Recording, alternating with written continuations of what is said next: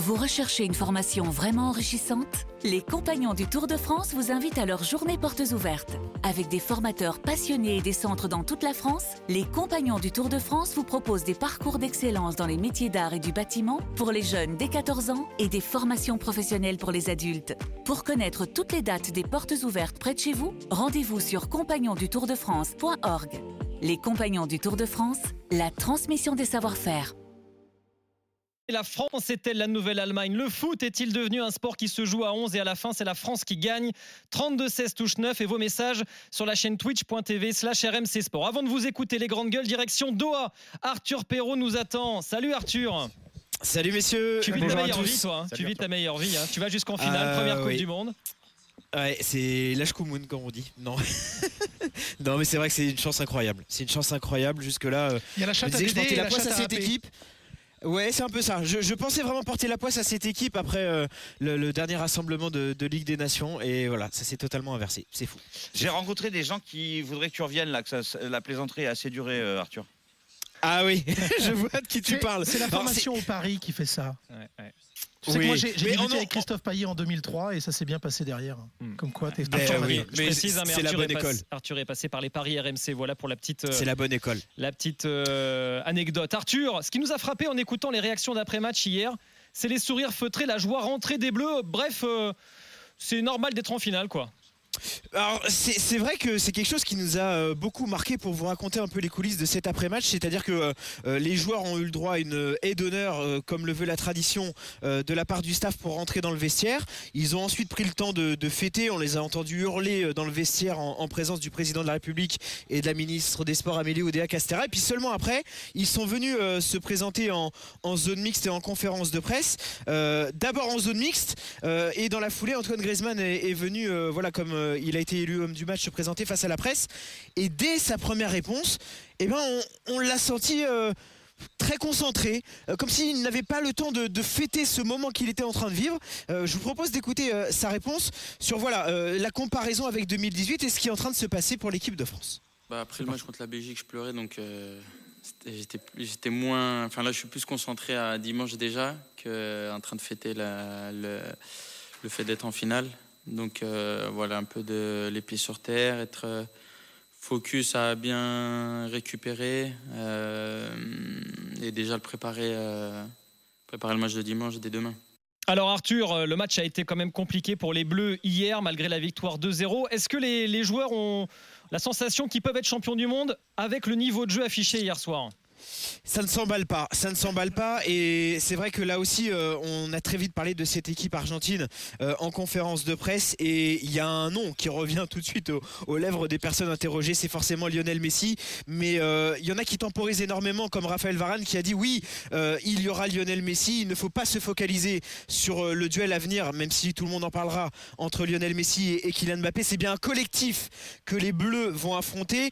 Et il y a un match dans le match, c'est celui des supporters. Vous allez me dire oui, euh, les joueurs français viennent de s'habituer à cela avec euh, ce stade totalement plein hier soir de, supporters marocains.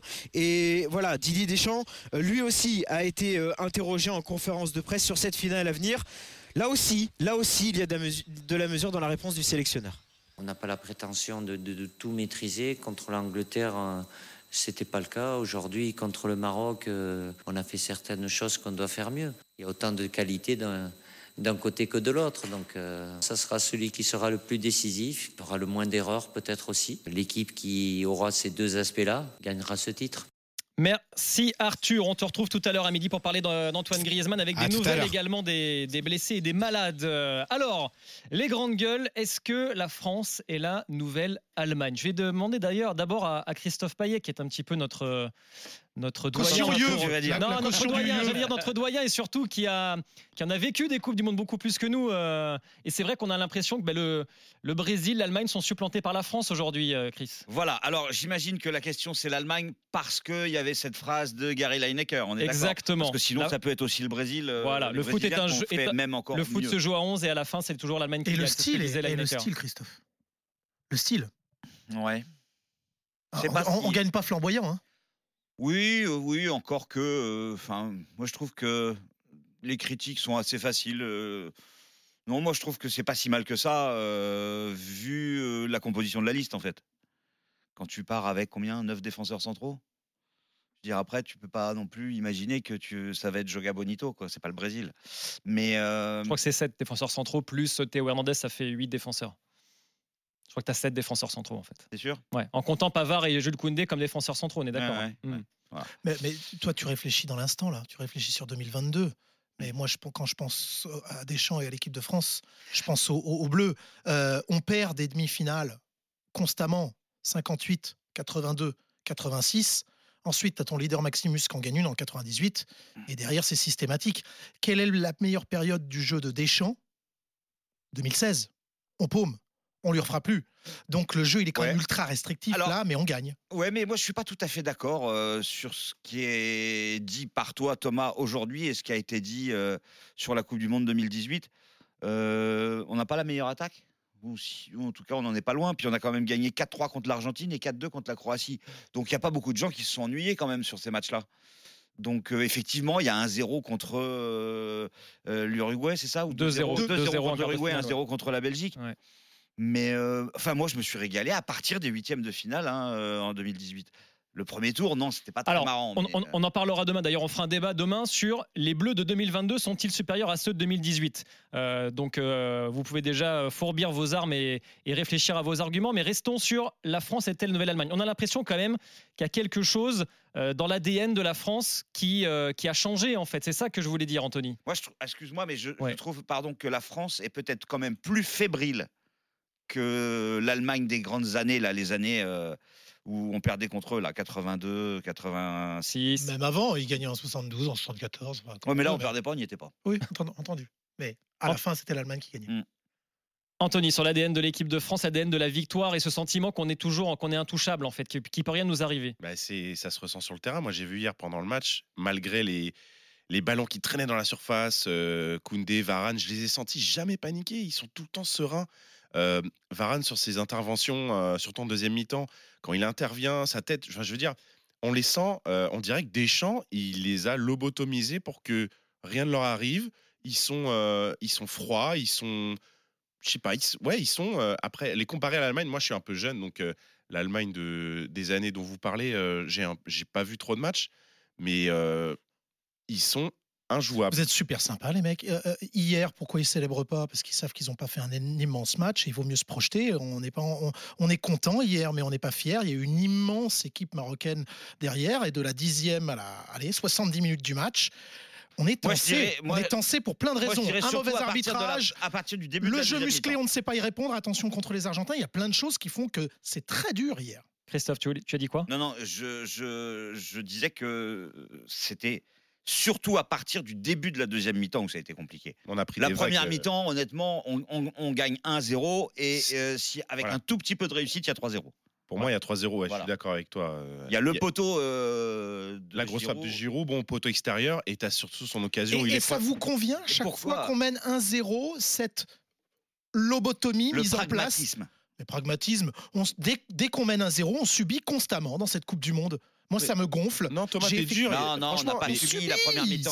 Ça, joue à des centimètres, ça joue à des centimètres. Si Giroud il met son, sa reprise sur la remise euh, euh, en une touche de Chouameni, il Bah, est seul contrôle surtout. Ouais, S'il contrôle et il prend le temps de marquer, ça fait déjà 2-0, plus le poteau, ça fait À 3-0. partir de la frappe de Unai, où Loris est quand même dessus, Mais cette frappe pas hein. enroulée, À part peut-être contre la subit. Croatie. on subit. Euh, ce que propose Deschamps, Loïc, c'est quand même ultra restrictif. Dembélé, tiens, sa Coupe du Monde, c'est la 70e minute. Dès qu'il voit l'angle de la surface de réparation, je repique intérieur. Il l'a fait, j'en ai vu 27, mais il en a peut-être fait 45. Euh, euh, Bappé, il est frustré très vite, très tôt dans le match, parce qu'il n'est pas alimenté. Du coup, il défend pas des masses. Euh, euh, je répète, mais cette manie de subir à 1-0, pour l'instant, pour moi, en l'état, c'est insuffisant pour battre l'Argentine. Loïc? Alors, Oui, non, en fait, euh, je. Je comprends que tu puisses être frustré. Alors sur Dembélé, je te rejoins tout à fait parce qu'on regardait avec euh, avec Laurent Dupuis euh, d'ailleurs la direction des passes euh, de Dembélé sur le match d'hier. Il a fait juste une seule passe dans son camp vers l'avant. Donc ça en dit long aussi sur son incapacité à créer le danger. En revanche. Je, pense que c'est une stratégie qui a été mise en place et qui est pensée, qui est réfléchie. C'est-à-dire que le Maroc était une équipe qui, euh, sur la, hum, euh, la phase de poule et particulièrement euh, sur la phase à élimination directe face à l'Espagne et au Portugal, est une équipe qui n'avait pas la possession. Là, Deschamps et les Bleus leur disent Vous voulez la possession Faites Prenez-la le jeu, faites le jeu. Débrouillez-vous avec. Et au final, est-ce qu'ils ont réussi à se débrouiller avec? Je ne pense pas, puisque la première mi-temps, Siri, je crois qu'il touche trois ballons. Il n'y a pas vraiment de danger, à part ce qu'évoquait euh, Christophe, qui sont quand même des dangers relatifs. Et, euh, et au final, qu'est-ce qu'ils ont fait du ballon, les Marocains? Pas grand-chose. Et nous, on a su attendre, on a su faire le dos rond. C'est ce que disait Deschamps en conférence. C'est comme contre l'Angleterre, on ne fait pas tout bien, mais quand il s'agit de frapper, et de frapper Euh, bien, Les ben, on mecs sur WhatsApp, Jérôme Sillon, Loïc Moreau, Erwan Lemoine, pendant le match, qui disent Waouh, c'est chaud pour nous, on n'est pas bon. C'est- pas vous, c'est vos. Ah, mais moi, j'ai, moi, j'ai, j'ai trouvé qu'on était fébrile. J'ai trouvé qu'on se faisait transpercer régulièrement au milieu du terrain. Et il faut remercier les Marocains d'avoir été maladroits dans les 30 derniers mètres parce que euh, sans leur maladresse, je pense que l'équipe de France avait du souci à se faire. Euh, on va demander à ce qu'il en pense à Sébastien Piocel qui est avec nous, champion de France euh, 2001 avec le FC Nantes. Salut Seb. Salut les gars, désolé. hein, je- Salut Seb. pour, euh, Salut Seb. je pas bien et, euh, et- et j'ai pas tout entendu, euh, de, en tout cas depuis, le- depuis le début. On a dit que t'étais très Euh, bon. Merci Thomas. Euh, non mais la, chose que je me demande moi, c'est aujourd'hui quelle équipe nationale joue bien déjà? Comment c'est? Voilà. Euh, réellement parce que bon, on avait encensé un peu l'Espagne, euh, un degré moins de- les Pays-Bas avec leurs préceptes et tout. À l'arrivée, bon, ils sont passés à la trappe euh, pour différentes raisons. Euh, donc c'est vrai que dans des compétitions comme celle-ci où euh, au maximum ça va durer un mois, bah, il faut un, pragmatisme énorme, ce que ce que c'est faire euh, Deschamps. Je rejoins Thomas où c'est vrai que par moment on, s'embête un peu par rapport au matos qu'on peut qu'on peut avoir à disposition. Et c'est vrai que moi je trouve qu'on on manque quand même de maîtrise parce que si vraiment tu en manque de réussite hier, tu peux perdre ce match. En tout cas, tu peux, euh, on, peut, euh, les Marocains peuvent revenir au score à un moment donné, même si les Français avaient l'occasion aussi de, de- de- tuer le match en première mi-temps. Donc c'est vrai que sur, euh, euh, euh, imaginons que ça tournait mal, on aurait pu être surpris par cette équipe marocaine. Et, là où je rejoins aussi Thomas, c'est que peut-être que face à l'Argentine, ça peut ne pas suffire par rapport à la qualité intrinsèque, ne serait-ce que, que Lionel Messi. Maintenant, euh, bon, moi je suis, de 78, euh, euh, je m'étais régalé en 98 euh, parce que c'était la première Coupe du Monde. Mais c'est vrai qu'on on, domine quand même le football mondial depuis quelques années, et notamment depuis l'ère des champs, que ce soit joueur ou, euh, sélectionneur. Donc bon, on peut toujours faire la fine bouche, on peut toujours rêver de, jouer comme, euh, comme les Brésiliens de l'époque.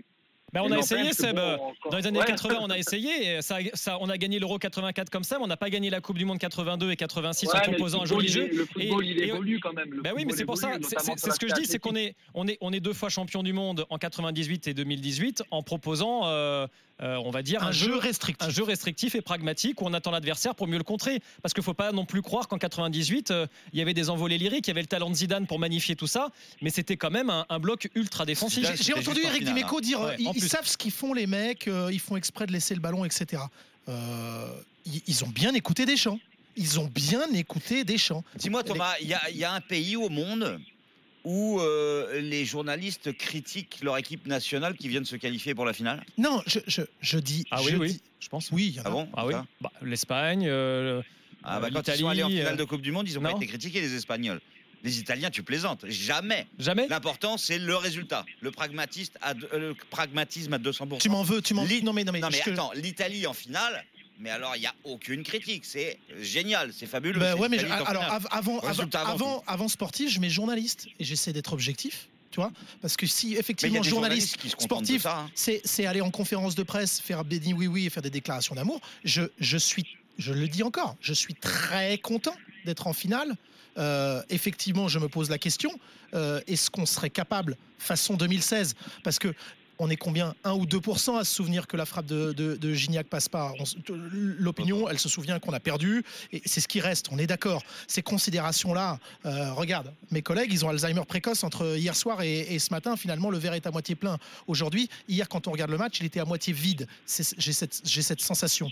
Euh, Ah, j'ai toujours ce matin, moi. hein. mais bon, bah, on est d'accord. Euh, objectivement, objectivement, euh, et intrinsèquement par rapport à ce qu'on peut proposer, t'as peur pendant, si vous voulez, 25 minutes. C'est Moi, je encore dis meilleur. presque une heure. C'est en- c'est encore meilleur. Oui, d'accord, si on est sur les émotions, mais sur, sur- Ouais. sur- sur la force de cette équipe de France, elle se met en danger toute seule. Mais Thomas, on l'a vu ça pendant la Coupe du Monde. Ouais. Même pendant les émissions, on a débriefé les matchs. On disait oui, il y a des quarts d'heure. Donc vous 20 voulez pas que je dise euh, Non, mais si c'est vrai alors, Non mais si, non, mais Honnêtement, Non, mais tu peux honnêtement, pas jouer à, euh, à pendant 90 minutes, Thomas, ça n'existe pas, ça. Tout le monde te, le- te- te Ouais. le dit, les sélectionneurs te le disent. Tu peux pas, pendant y a une 90 équipe minutes, face. être dominateur, c'est pas Ouais. Et on joue avec deux absents, Ou deux alors, titulaires absents. tu joues contre le Kazakhstan. Oui, voilà, mais pas Oui, mais tu joues aussi contre le Maroc. on, Tu oublie, on- pardon, Vas-y, on, oublie aussi, on oublie aussi une chose, c'est que euh, avec tout ce qui s'est passé euh, euh, avant la Coupe du Monde par rapport aux- absences quand même de joueurs hyper importants, où on se demandait si euh, Chouameni, par exemple, euh, sans expérience, euh, Rabiot, est-ce qu'il allait être à la hauteur enfin euh, de- de- de- des qualités qu'il a, euh, Benzema tout- qui, qui, qui déclare forfait euh, juste avant tout- à- à- malgré tout ça, malgré euh, quelque part, on peut appeler ça entre, en- entre guillemets le- le- du bricolage, parce que finalement, euh, l'équipe qui a été construite et qui est aujourd'hui, j'en- j'enlève les, les deux d'hier parce que c'était par rapport au fait qu'ils étaient malades, mais par rapport aux 11 qu'a construit Didier Deschamps euh, titulaire dans cette Coupe du Monde-là, on avait, on avait vraiment, enfin, on savait pas vraiment où on allait, quoi. Non mais j'entends ce qu'ils disent, tu vois Seb, j'entends ce qu'ils disent, mais si on rentre dans le détail, euh, c'est un peu à la hussarde. Chouameni, hier, finalement, ne prend pas la place de Chouameni, il prend la place de Rabiot, il se met à faire des chevauchés. Ah Fofana, bah parce que dès le Fofana début... ne pouvait pas prendre Non, c'est pas ça, c'est que Fofana, au début, au bout de deux minutes, il se retrouve dans la surface de réparation. Tu te demandes bien ce qu'il fait là. Calme-toi, calme-toi, mon grand. Et derrière, effectivement, mais il est à côté de son match. Donc, du coup, si on regarde, si on regarde dans le détail, c'est à la hussarde en permanence. Je me dis qu'effectivement. Et en fait, je suis peut-être encore plus amoureux de la France que vous et de cette équipe qui gagne. Si je me dis, avec l'assise qu'on a, avec l'aura qu'on a, on est champion du monde. Waouh, c'est quand même brinque-ballant. David est avec nous au jeunesse, 32-16. Les gars, juste, il faut qu'on accueille David qui est avec nous, euh, supporter de l'équipe de France. Salut David. Salut l'équipe, ça va? Salut. Salut. David, on est trop dur avec Salut, les Bleus. euh, comment tu comment tu perçois Non, les choses? là, ce qu'il faut remettre en, en lieu et place euh, par rapport à votre débat euh, qui était est-ce qu'on est la nouvelle Allemagne euh, je pense que déjà, euh, comme on l'a souligné un tout petit peu tout à l'heure, euh, il y a des absents euh, de cette Coupe du Monde, euh, donc Deschamps a dû remanier un peu son équipe, enfin même beaucoup son équipe, parce qu'il y en a, il y a eu beaucoup de blessés. Et puis, euh, par consensuel, rapport- hein, parce que parce qu'il faut qu'on soit consensuel. Christophe Payet a dit, hein, soit soit, soit pro EDF. hein. C'est une boutade. Et donc, euh, et donc par rapport à ça, que si on compare avec euh, les Stilicke, les Horst Roubesch, avec euh, également euh, les Schumacher dans les buts et tout ça, euh, on a, on a, je pense, ce, ce, ce- ce petit truc en plus où on est redouté maintenant. Déjà étant champion du monde sortant. euh, on, a, on a ce petit truc en plus et euh, l'histoire fait que justement on est beaucoup plus attendu et on, a- on fait beaucoup plus peur j'ai l'impression pour ma part en tout cas ce que je pense Ouais, il y a vraiment. euh, Ouais, ouais. Vas-y, David, donc- conclue.